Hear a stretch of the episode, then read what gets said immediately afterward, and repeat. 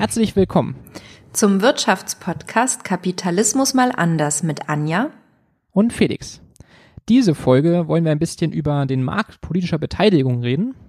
Und zwar ist ja Anja jetzt schon eine Weile in Bonn und ich habe mir die Zeit ein wenig ähm, versüßt, indem ich bei einer politischen Stiftung war, zu einer Veranstaltung. Und dort hatte ich auch eine sächsische Wutbürgerin mit bayerischem Migrationshintergrund neben mir. Und ähm, genau, und die hat mich zu dieser Sendung inspiriert und deswegen sei sie ihr gewidmet. Und zwar ähm, regte sie sich extrem darüber auf, dass irgendwie bei der Flüchtlingskrise irgendwelche ähm, Rücklagen bei der Sozialversicherung ähm, genommen wurden, um halt kurzfristige Ausgaben dafür zu decken. Und auf jeden Fall fand sie das alles total grob illegal und hat halt im Prinzip das Thema, um was es eigentlich ging, total gesprengt. Die ganze Zeit Politiker damit genervt, warum das denn so ist und dass es doch alles illegal ist und wie es denn sein kann. Und dann irgendwann ein Politiker, hey, Sie sind doch Anwältin, dann klagen Sie doch dagegen. Und die Antwort war dann einfach so, und wer bezahlt mir das? Und deswegen haben wir habe ich mich so gefragt, Mensch, stimmt, wir sollten vielleicht mal drüber nachdenken, warum sich Leute engagieren und wie sie sich politisch Gehör verschaffen können und wie da die ökonomischen Anreize dahinter sein könnten. Ich habe das Thema so ein bisschen zweigespalten, damit es nicht zu lang wird. Später reden wir irgendwann noch über Lobbyismus, aber eher dann eher irgendwann, irgendwann später mal. Also wir haben noch andere Themen erstmal auf der Agenda. Genau. Ach, ich habe schon mehr genau gesagt. Ich sollte nicht mehr genau sagen, gab es einen Kommentar. Entschuldigung. So. So, als ersten Punkt auf unserer Gliederungsliste steht ja Direktdemokratie.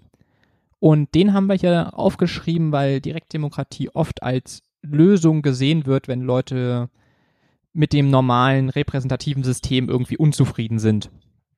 Also wird da immer oft gedacht, okay, dann müssen wir halt irgendwie mehr Bürgerabstimmungen machen, mehr kleine, mehr Diskussionen und so weiter.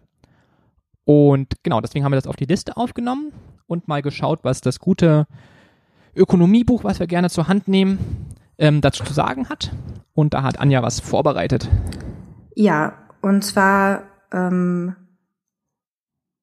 verlassen sich halt die komplexen Gesellschaften auf demokratischen Prinzipien, wenn sie ihre Regierungspolitik festlegen.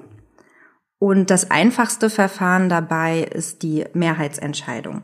Also die Entscheidung zwischen zwei Möglichkeiten, ähm, um eine Lösung zu finden, die den Willen der Gesellschaft repräsentiert. Ähm, das Problem dabei ist natürlich, dass es in der Politik nicht immer nur zwei Optionen gibt, die ein ähm, Problem angehen. Das heißt, ähm, es müssten eigentlich mehrere Optionen zur Wahl stehen, um dann davon die richtige zu ermitteln. Ähm, das ist in dem Fall kompliziert, weil je nachdem, welche Wahl ich als erstes an alle anderen voranstelle, ändert sich das Ergebnis.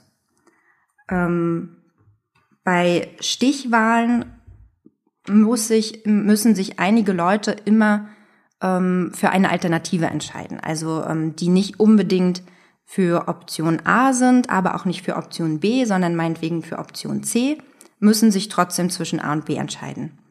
Je nachdem, welche Alternativen ähm, danach aufgezeigt werden, also wenn sich dann zwischen B und C entschieden wird, ähm, kommt ganz am Ende eine Option raus, die nicht unbedingt die Mehrheitsentscheidung darstellt, die aber einfach aufgrund ähm, der unterschiedlichen individuellen Präferenzen und ähm, die Abstriche, die gemacht werden, am Ende entsteht.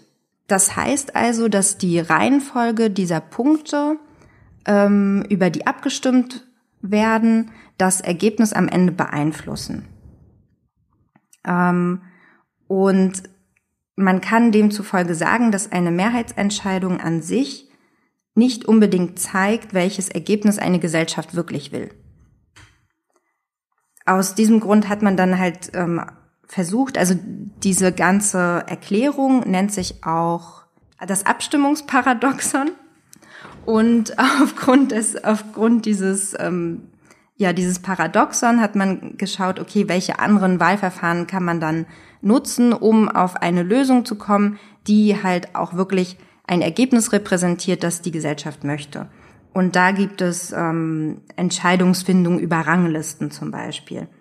Ähm, bei Ranglisten ist es so, dass ähm, für jede Option unterschiedlich viele Punkte gegeben werden. Und am Ende, am Ende gewinnt halt die Option mit den meisten Punkten. hier wird das Problem ähm, so bezeichnet, also warum ist auch die, ähm, kann auch eine Rangliste nicht das Ergebnis, das eine Gesellschaft will, ähm, darstellen, weil bei den Optionen, die ausgewählt werden, ähm, immer wieder andere Alternativen kommen. Also hier ist es halt so, dass ähm, es keine Unabhängigkeit der Ergebnisse gibt, sondern es gibt immer Alternativen, andere Optionen, die vielleicht im ersten Blick ja nicht wichtig sind.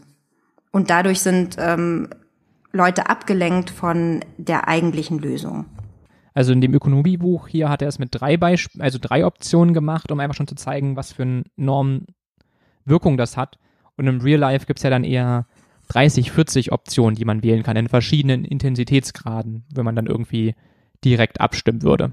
Also das wäre dann wirklich schon ziemlich schwierig. Und es gibt halt so ein ähm, Unmöglichkeitstheorem, was ähm, auch noch kurz beschrieben wird. Und zwar ähm, sind da ein paar Anforderungen aufgestellt worden, die wichtig sind, damit man ein eindeutiges Wahlverfahren ähm, durchführen kann. Und ähm, diese Anforderungen können aber nie in der Realität wirklich ähm, durchgeführt werden. Also ähm, es gibt halt kein Abstimmungsverfahren, was ähm, komplett eindeutig ist, was komplett unabhängig ist wo ähm, die Ergebnisse aufgrund von mathematischen Relationen entstehen, ähm, wo niemand anders Einfluss nimmt.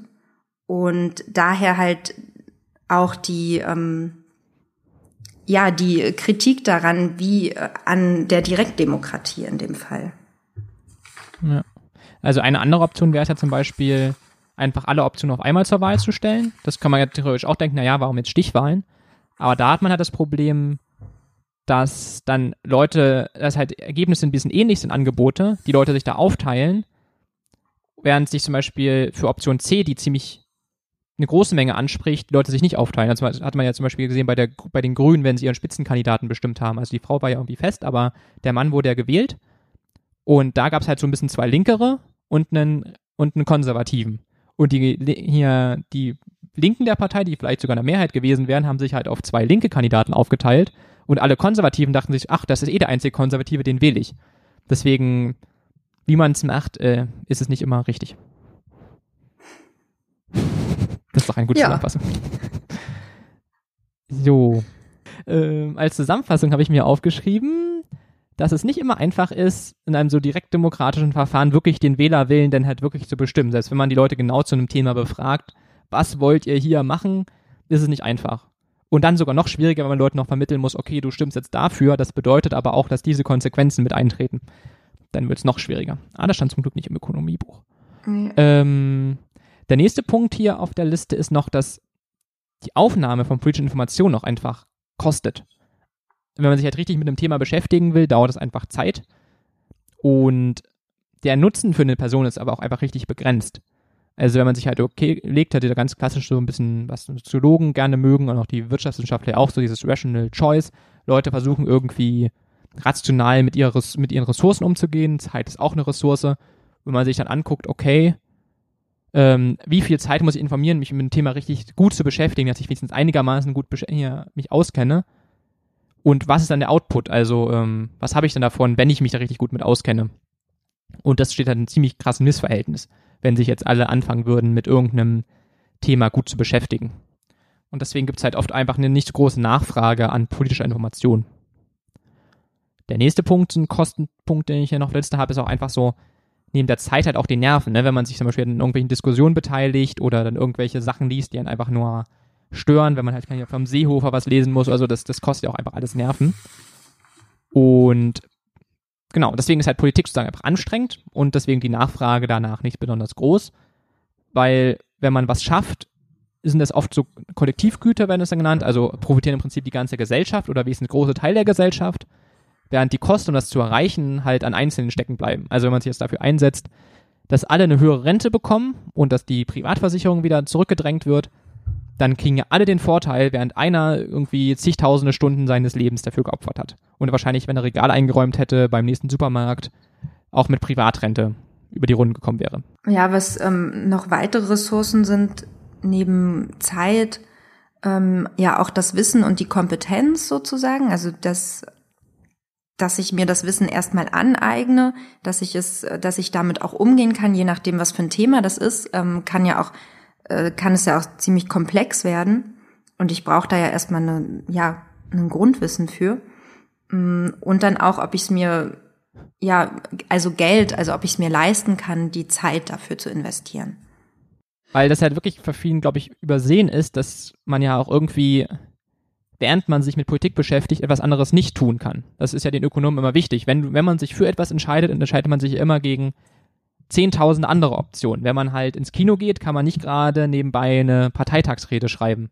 Oder wenn man Kinder hat und auf die gerade aufpasst, kann man halt auch nicht so gut äh, ein tolles neues Ökonomiekonzept entwickeln, wie Griechenland aus der Krise kommt. Und deswegen hat man halt immer, muss man sich halt immer quasi gegen andere Optionen entscheiden. Du hast hier noch auf der Liste einen DIW-Artikel, mhm. sehe ich hier.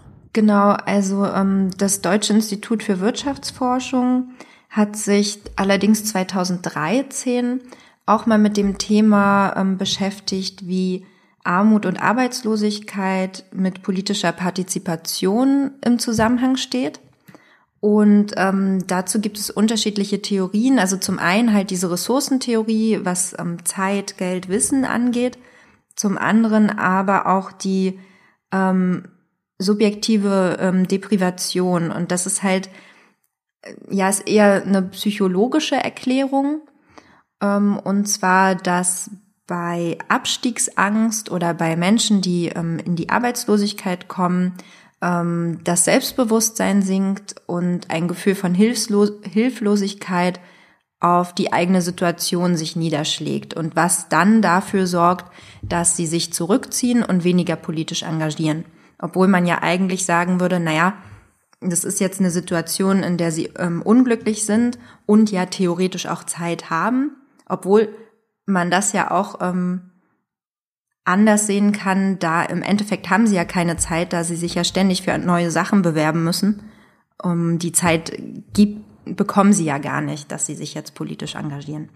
Und ja, genau, also sie sind halt mehr damit beschäftigt, ähm, ihre eigene Situation wieder zu verbessern, einen Job zu finden und ähm, werden sich weniger politisch engagieren. Ähm, trotzdem hat die Studie auch herausgefunden, dass, äh, dass der Sozi die soziale Herkunft oft einen, ähm, eine größere Auswirkung hat auf ähm, ungleiche politische Beteiligung und ähm, dass Menschen, die, äh, die arbeitslos werden und davor wenig politisch engagiert werden, dann engagiert sind, auch nicht wen sich noch weniger engagieren. Also das, ähm, sie haben diese Theorie, haben der Theorie empirisch zumindest äh, widersprochen und sie sagen, dass die politische Beteiligung einfach unterschiedlich ist, je nachdem, äh, wo man herkommt. Also sie in dem Artikel schreiben sie, dass Menschen ähm, in Arbeitslosigkeit eher auf Demonstrationen gehen als äh, Mitglieder in Parteien zu sein. Ja, genau. klingt ja auch irgendwie sinnvoll. ja, also das äh, eben, das ist jetzt auch äh, logisch und glaube ich, sieht man auch im Alltag. So. Aber ach so, eine achso. kleine Sache noch. Und zwar, ähm, was ich auch ganz spannend fand, was mit politischer Beteiligung zu tun hat. Und zwar ähm, hat es auch Auswirkungen auf die politische Beteiligung, wie was für Erfahrungen ich mit äh, sozialstaatlichen Institutionen gemacht habe. Also wenn ich da eher negative Erfahrungen mitgemacht habe, würde ich weniger einer Partei beitreten oder so einer ja institutionellen Organisation, sondern halt auch eher auf Demonstrationen gehen. Auch so dieses, wenn Leute sich irgendwie unwohl fühlen oder so, sich irgendwo einzubringen, das sind ja auch Kosten. Ne? Das glaube ich, das wird ja. immer so, klar kannst du halt nicht quantifizieren, ne? wie, wie viel wert ist es jetzt, äh, sich, ab wenn man halt irgendwie sich unwohl fühlt oder denkt, man hat da eh keine Chance, sich zu überwinden, sowas zu machen. Aber es sind ja trotzdem auch Kosten, die Leute ähm, irgendwie aufbringen müssen. Ähm, als Zwischenfazit habe ich mir ja aufgeschrieben, vor allem, ach stimmt, genau, vor allem Leute mit viel Zeit, das hatten wir halt schon, ne? Also Politik kostet Zeit und wenn man natürlich viel Zeit hat, sind die Kosten, wenn man sich für Politik entscheidet, natürlich nicht so hoch. Weil wenn man sich denkt, okay, ich habe auch genug, sowieso genug Freizeit, dann kann ich mich auch noch damit beschäftigen, ähm, sind die Kosten für Politik geringer. Das heißt, viele Leute mit viel Zeit werden sich vor allem beteiligen in so direktdemokratischen Sachen. Und dann habe ich mir noch weiter aufgeschrieben, dass es auch nicht gerade unwichtig ist, so eine hohe Beleidigungstoleranz zu haben. Also ich glaube, viele Leute lassen sich, lassen sich halt abschrecken, wenn sie halt online irgendwie ruppig angegangen werden, beleidigt werden. Und manche Stellen halt nicht so. Und ich glaube, das Problem ist dann auch in so vielen Online-Diskursen, dass dann viele Leute weggehen, die halt denken, okay, ich möchte halt nicht irgendwie beleidigt werden, was ja irgendwie auch okay ist, weil es ja auch eine, Ko es kostet ja auch einfach, sich beleidigen zu lassen. Und ein Problem ist natürlich auch, dass natürlich auch Leute mit hoher so Selbstgewissheit da bleiben, weil Leute sich denken, naja, ich bin mir jetzt nicht so sicher, wir hatten es ja gerade mit den sozialen Status, die denken, naja, hm, andere machen das vielleicht besser, ich habe ja eh nicht so viel zu sagen, bin mir nicht so sicher. Die werden sich natürlich dann auch eher zurückziehen und es werden halt Leute da bleiben, die viel Zeit haben, auch mal beleidigt werden können und halt sich ihrer Sache sehr sicher sind. Obwohl ja die ähm, Angst meistens über so anonyme Foren ähm, geringer ist, als wenn ich jetzt zu einer Veranstaltung gehen würde, glaube ich. Ähm, na gut, ja genau, klar. Natürlich bei so einer Podiumsdiskussion wie meine sächsische Wutbürgerin mit bayerischem Migrationshintergrund, genau. da natürlich jetzt das Wort zu ergreifen oder Leuten ins Wort zu fallen und irgendwelchen Politiker anzuschreien, ähm, das braucht natürlich viel, viel mehr Selbstbewusstsein. Aber auch selbst schon in einem anonymen Forum sich von irgendjemandem zu beleidigen zu lassen und zu sagen zu lassen, hey, du bist ja total blöd, ist halt auch nicht angenehm. Eben. Das sind ja auch Kosten. Und da hat man, glaube ich, auch vor allem das Problem, dass halt Leute auch mit so speziellen irgendwie politischen Ansichten, die wahrscheinlich irgendwie repräsentativ überhaupt gar keine Rolle spielen, sich natürlich dann da finden, da die Meinungshoheit haben und die anderen Leute denken so, oh, okay, ja, auf diese Diskussion habe ich jetzt keinen Bock, das ist für mich eine Selbstverständlichkeit, was eigentlich auch für den Großteil der Bevölkerung eine Selbstverständlichkeit ist. Aber ähm, das bildet sich dann, glaube ich, halt leicht so eine Bilder, was viele Leute wollen, einfach nur weil es halt 30 Leute in einem Forum jeden niederbrüllen, der was anderes sagt. Ähm, und auch, auch wichtig in dem Punkt ist halt auch einfach, was ja auch richtig ist, dass Leute einfach verschiedene politische Werte haben was, und deswegen auch nicht unbedingt auf den Konsens kommen müssen. Also, wenn wir uns jetzt hier mit Seehofer unterhalten, das kann man ja auch höflich tun äh, und sich auch nett unterhalten und vielleicht auch so ein bisschen verstehen, warum andere Leute tun, was sie tun. Aber man muss jetzt nicht unbedingt die Werte von der CSU übernehmen, wenn man halt sonst eher so ein progressiver Mensch ist. Und das wird, glaube ich, auch oft, sehr oft übersehen, dass es halt einfach die Kosten, irgendwie so einen Konsens erreichen zu wollen, noch einfach extrem hoch sind, weil es halt einfach nicht zu erreichen ist. Und gerade wenn die Meinungen halt so unterschiedlich sind, also. Genau, wenn die Meinungen unterschiedlich sind. Ich glaube, da vielfach ja. entsteht so die Illusion, wenn man in so einem Rahmen spricht, wo alle dieselbe Meinung haben. Wenn ich halt in einem Forum gegen die Vorratsdatenspeicherung schreibe, dann klar, ist der Konsens direktdemokratisch sehr leicht zu erreichen, dass alle Vorratsdatenspeicherung äh, blöd finden. Wenn ich jetzt hier aber zum zur Parteisitzung von irgendeiner Volkspartei gehe, wird es schon deutlich schwieriger, diesen Konsens zu erreichen, dass die Vorratsdatenspeicherung vielleicht schlecht ist. Und das ja auch okay ist. Leute können ja auch die Meinung haben, dass sie das ja. sich sicherer fühlen, wenn dem so ist. Das ist ja auch völlig okay. Und dann muss man halt beachten, wie man dann halt sonst damit umgehen will. Ja, also man könnte halt sagen, dass ähm, Konsens in einigen Kontexten gut funktioniert, aber nicht ähm, bei einer Mehrheitsentscheidung oder bei einer ähm, bei einem Abstimmungsverfahren, wo halt wirklich der Großteil der Gesellschaft dran teilnimmt. Ja, also wenn man zum Beispiel auch einfach schon überlegt, es guckt sich auch fast niemand Bundestagsdebatten an. Ne? Ich habe es irgendwie Zeit lang gemacht und alle so, was, warum machst du das? Ich dachte so, naja, weil ich irgendwie, ich fand es auch interessant zu wissen, okay, wie reden die eigentlich und weiß nicht, man kriegt ja auch ein bisschen mit, wie Leute denken, wenn sie so erzählen. Aber wenn Leute sich nicht mal Bundestagsdebatten angucken, ist es ja noch krasser, sich vorzustellen, dass man alle zu Wort kommen lassen will, oder zumindest ein bisschen. Wenn man es sozusagen selbst in diesem kleinen Rahmen schon nicht schafft. Ähm, ja. Ach, hier ist das Zwischenzeitlich. Das braucht deswegen nicht unbedingt Direktdemokratie, um die politischen Probleme zu verringern. Man kann es auch weniger radikal tun, weil das Direktdemokratie-Ding ist halt doll anders, hat wahrscheinlich auch Vorteile, aber halt auch wieder verschiedene Risiken. Zweiter Punkt, die politische Mitte steht hier. Da hast du wieder was Schönes genau, vorbereitet. Genau, auch da ähm, haben wir was aus unserem Wirtschaftsbuch, was ich kurz vorstellen will, wenn ich äh, meine Notizen finde. Da. ähm, und zwar geht es da um den Medianwähler. Also ähm, die Frage, die dahinter steht, wie funktionieren Regierungen, die nach dem Mehrheitsprinzip arbeiten Und wer bestimmt eigentlich in einer Demokratie die zu wählende Politik? Und ähm, dieses Medianwählertheorem ähm, basiert auf einem Zwei-Parteien-System. Und die Mehrheitsregel wird immer ein Ergebnis zustande bringen, dass der Medianwähler, also der Wähler, der exakt in der Mitte liegt, ähm, bevorzugen würde. Sagen, also sagen, wenn man jetzt Leute von doll konservativ nach toll, ganz doll links aufteilt, irgendwie 100 Leute, ist sagen der Medianwähler genau der in der Mitte, der Prinzip der, genau, also genau in der Mitte stehen würde davon. Ja. Die Mehrheitsregel besagt halt der Wähler genau in der Mitte zwischen diesen Parteien dass ähm, das Ergebnis, ähm, das Ergebnis, was er halt hat, wird ähm, zustande kommen. Und ähm, das machen sie so ein bisschen auf an Budgetfragen. Also wenn halt die Frage ist, okay, wie viel, wie hoch sollen die Militärausgaben sein? Und dann gibt es Optionen, ähm, ich sag jetzt einfach irgendwas, 5 Milliarden und äh, 20 Milliarden und irgendwo. Ja, 2% des BIP, sagen sie auch immer, wollen sie haben. Die Militärs. Ah, okay. Wie viel ist das dann? Sehr, sehr viel Geld. Ja, also dann glaub, ist wahrscheinlich doppelt so viel meinen, wie bisher. Genau, aber da geht es genau, so eine aktuelle Debatte. Manche sagen, hey, wir müssen 2% unserer Wirtschaftsleistung ins, in das Militär kloppen und manche denken sich, naja, tut's nicht irgendwie auch ein Viertelprozent oder so. Ja, ja, also das wären halt diese beiden Pole und man würde sich dann halt in der Mitte treffen. So.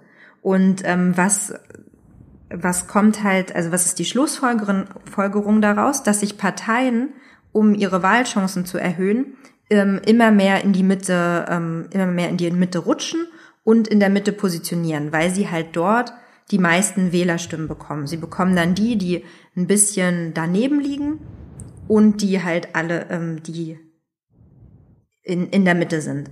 Das äh, Ding ist aber, dass die Ansichten der Minderheiten ähm, in dem Fall halt nicht mehr viel zählen. Und ähm, es kann auch kein wirklicher Kompromiss gefunden werden, wenn zum Beispiel ähm, 40 Prozent sagen, sie wollen ganz viel Geld für einen Nationalpark ausgeben, 60 Prozent sagen aber, sie wollen gar nichts dafür ausgeben, dann ist der Median auch bei null Prozent. Und in dem Fall, äh, genau, würde man halt auch kein, würde kein Kompromiss zustande kommen zwischen diesen null und ähm, zwischen ganz wenig und viel Geld. Also im Prinzip ist es ja das, was wir eigentlich auch so sehen mit SPD und CDU. Die haben halt ihren linken Rand und sie haben ihren, die, die SPD hat theoretisch einen linken Rand, die CDU hat hier einen rechten Rand.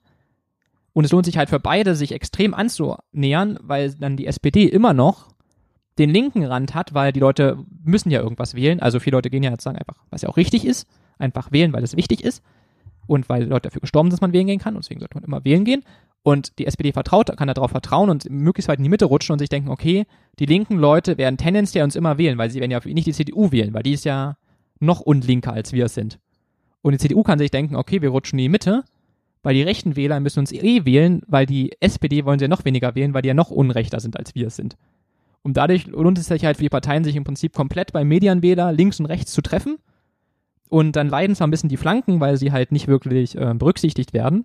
Aber wenn es nur zwei Parteien gibt, ist es halt im Prinzip das Rationalste, was man machen kann. Und deswegen braucht es mehr Markt. Weil das System wird dann im Prinzip sofort gesprengt, sobald es mehr Parteien gibt. Wenn sozusagen dann zum Beispiel die CDU nicht so weit nach links rutschen kann, weil es rechts noch irgendwie ähm, eine bürgerliche, konservative Partei gibt. Also ich weiß nicht, irgendwie mit dem AfD, mit dem Lucke zum Beispiel, weil am Anfang waren die ja noch nicht wirklich re krass rechtsradikal, wenn ich das recht in Erinnerung habe. Sagen so eine konservative Alternpartei, wenn es zum Beispiel da noch eine gäbe, sagen die halt sagen, okay, wir sind auf keinen Fall irgendwie Nazi, sondern halt einfach konservative alte Herren, könnte, müsste die CDU könnte die CDU zum Beispiel auch nicht so weit in die Mitte rutschen, weil ich denken würde, okay, das sind zwar an der Mitte, kriegen die ganzen Medien Leute in der Mitte, aber verlieren zu viel am rechten Rand sozusagen. Während die SPD, wenn es da irgendwie noch links eine marktwirtschaftliche Alternative gäbe, die trotzdem sozial ist, auch nicht sagen könnte, okay, wir rutschen komplett in die Mitte, weil dann verlieren wir wieder alles. Also im Prinzip zeigt dieses Thema eigentlich sehr gut auf, was passiert, wenn es halt zu wenig Markt gibt und zu wenig Konkurrenz. Also, ähm, genau, das findet man eigentlich an ziemlich vielen Ländern eigentlich, dass sich eine Art Oligopol mit ganz wenigen politischen Kräften in der Parteienlandschaft bildet, die dann halt davon profitieren können, dass es halt keine Konkurrenz gibt. Und das Problem an wenig Konkurrenz ist dann halt immer wenig Qualitätsprobleme. Also das ist halt viele Qualitätsprobleme und halt auch wenig Innovation, weil Leute natürlich dann auf ihrer Situation ausruhen können, weil die Leute müssen ja eh was wählen oder sie wählen halt nicht, aber sie können halt schlecht irgendwie Newcomer wählen. Also die Einstiegshürden in den Markt der Politik sind halt relativ hoch. Also man muss die 5%-Hürde schaffen, man muss in allen Bundesländern vertreten sein und so weiter. Das ist natürlich eine relative Hürde. Und Politik ist anstrengend, wie wir erfahren haben, und ähm, kostet Geld. Äh, also indirekt. Und genau, und deswegen können sich halt die Parteien im Prinzip auf ihrem Oligopol ganz oft ausruhen, weil es halt einfach zu wenig Markt gibt. Also in Deutschland geht es natürlich noch, das ist ja nicht wie in den USA, wo das die Theorie wahrscheinlich auch herkam, wo es halt wirklich nur zwei großen Parteien gibt, die natürlich wirklich das komplett so ausrichten können. In Deutschland gibt es natürlich noch mehr Parteien, das ist natürlich die Frage, ob sie auch irgendwie versuchen, in dieser Mitte drin zu hängen und sich auch nicht um die Ränder kümmern. Also wenn man zum Beispiel jetzt irgendwie die Grünen sind jetzt auch eher mittig orientiert. Zumindest. Ja, also vielleicht könnte man auch sagen, dass ähm, das nicht nur bei zwei Parteien funktioniert, sondern dieses Phänomen auch bei mehr Parteien, die aber nicht den Rand abdecken, sondern wenn alle gleichzeitig in die Mitte rücken, fun ähm, funktioniert das, ähm, funktioniert dieses, diese Theorie ja auch irgendwie. Ja. Das ist halt genau, so eine Art Kartell, ne? Eigentlich, ja. wir einigen uns alle drauf, dass wir den gegnerischen Flügel nicht angreifen, sondern uns in der Mitte treffen. Was ich irgendwie aus CDU-Sicht total verstehen kann, weil Merkel halt wunderbar, ähm, sie ist ja eine wunderbare Regierungschefin für die, Link für die Mitte. Ja, und sie kriegt ja dann auch alle Wählerstimmen. Also ja. Was ich halt einfach nicht verstehe, warum die anderen Parteien rein, also vor allem die SPD, Mitmachen. die Grünen. Ja. Die Grünen sind ja im Prinzip die äh, sind quasi so für Merkel-Wähler, die sich noch jung fühlen und progressiv.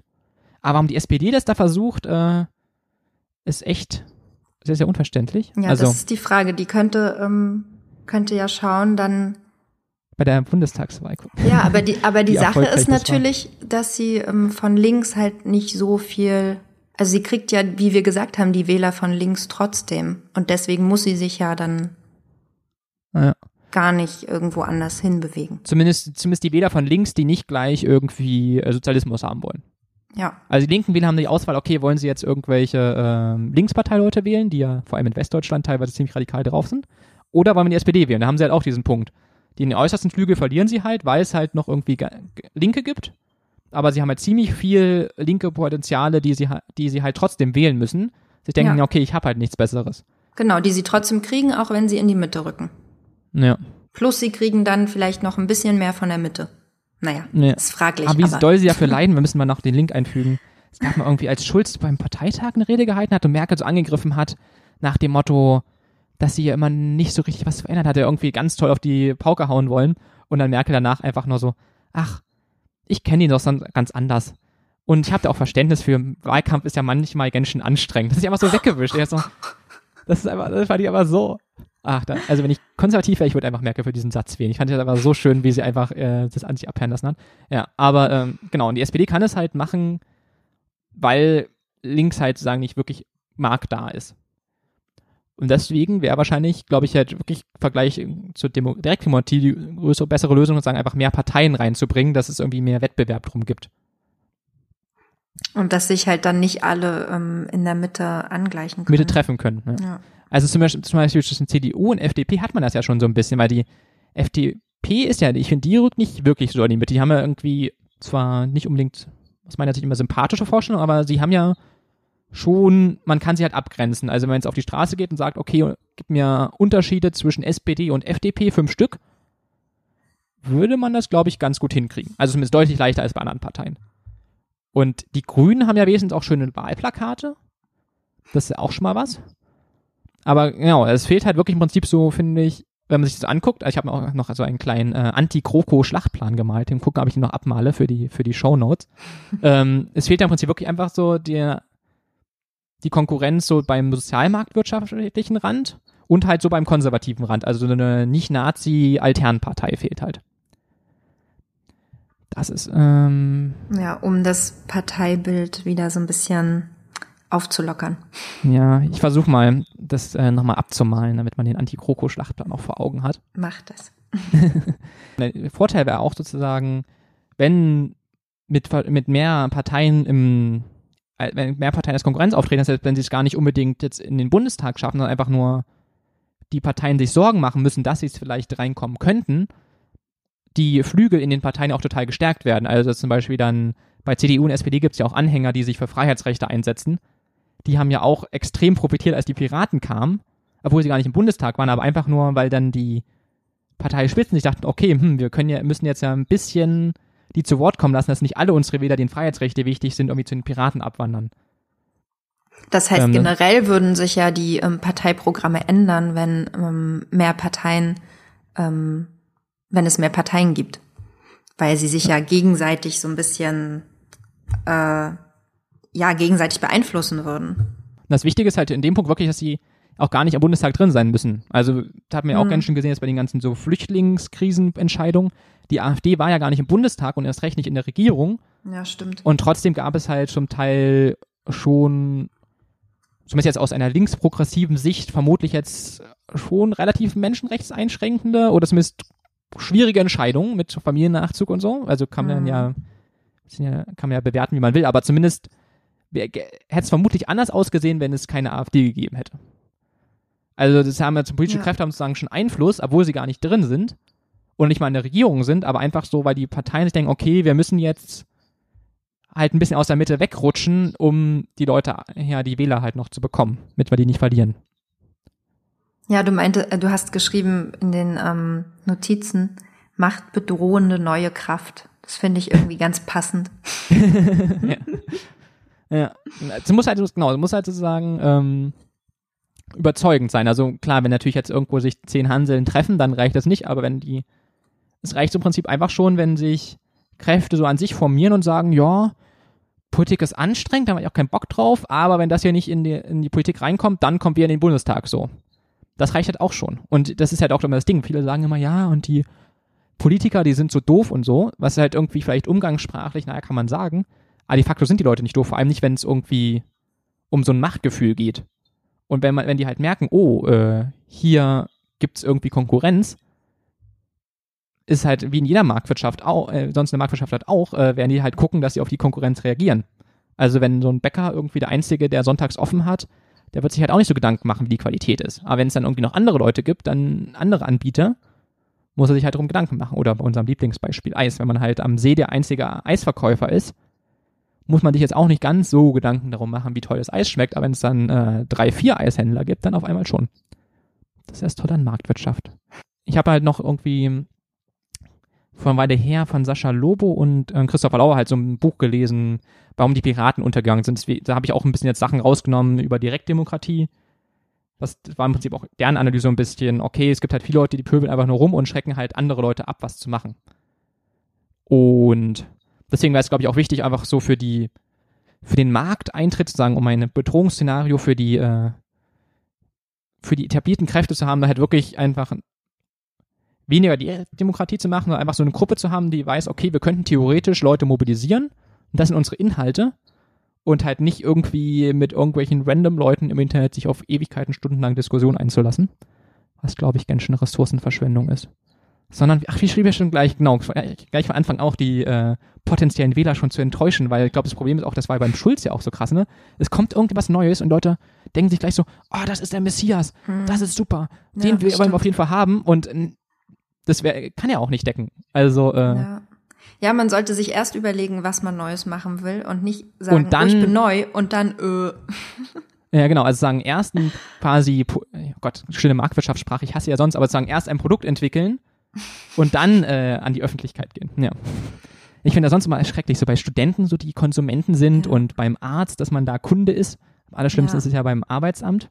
Das ist das schon so Management. Ähm, ja, ich finde halt bei dem Punkt ist ja, man muss, muss halt einfach ein Produkt haben, was man so theoretisch dann anwenden, hier anbieten kann und wo Verkaufen sich dann die anderen Parteien kann. denken, okay, hm, das könnte problematisch werden. Weil ich, ja, das ist halt, glaube ich, bei den Piraten halt auch ein Problem gewesen. Da ist dann, die haben halt so krasses Mitgliederwachstum gehabt. Irgendwie alle Leute dachten, hey, das ist jetzt unsere Partei. Ähm, das, äh, hier werden meine Ideen verwirklicht. Und dann kommen halt Werte zusammen, die einfach nichts die einfach nicht zusammenpassen. Also ich war halt mal vor einer Weile noch in so einer ganz kleineren Partei drin. Die waren im Prinzip eine Piratenpartei ohne, ohne Pöbeln. Und es ging auch zufälligerweise trotzdem nicht auf, weil, oh Wunder, äh, dann Leute dabei kommen, die meinten, hey, das Grundeinkommen muss kommen und dann andere Leute sagen, hey, das Grundeinkommen ist das absolute Gegenteil all meiner politischen Überzeugung.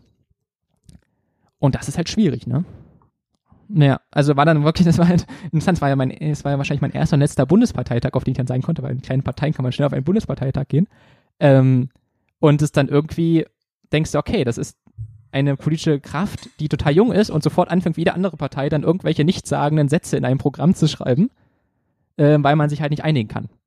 Hm. Und äh, ja, da ist es halt das Problem, wenn man, glaube ich, zu schnell wächst und nicht irgendwie sagt, okay, das ist unser Programm und wer will mitmachen, glaube ich. Und ich glaube, vielen Leuten ist dann, glaube ich, im Endeffekt auch wurscht, ob das jetzt irgendwie zu 99 Prozent auf ihre Interessen passt, weil bei vielen Wählern reicht es schon, wenn man äh, zu 30 Prozent auf ihre Interessen passt. Oder wenn man auch einfach neu ist.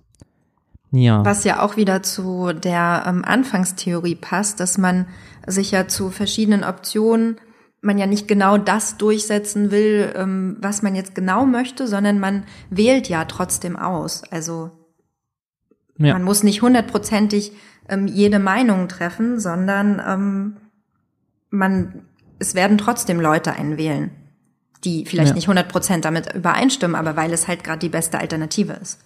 Und es werden auch einen Leute wählen, die ähm, nicht in Internetdiskussionen vertreten sind. Weil ich glaube, das ist auch das Problem, wenn man halt viele ja. Sachen so im Internet abstimmt. Da werden halt, glaube ich, 90 Prozent der Bevölkerung niemals eintreten, also niemals mitmachen. Weil sich dann viele Leute denken, hey, irgendwie habe ich einen 40-Stunden-Job und Kinder oder was auch immer, Besseres zu tun. Ich habe keinen Bock hier irgendeine Diskussion zu folgen, wo Argumente anscheinend eh nicht so wichtig sind. Ja. Ich finde, wir haben ja eigentlich mal jetzt einen gar nicht so pessimistisches Ende, ne?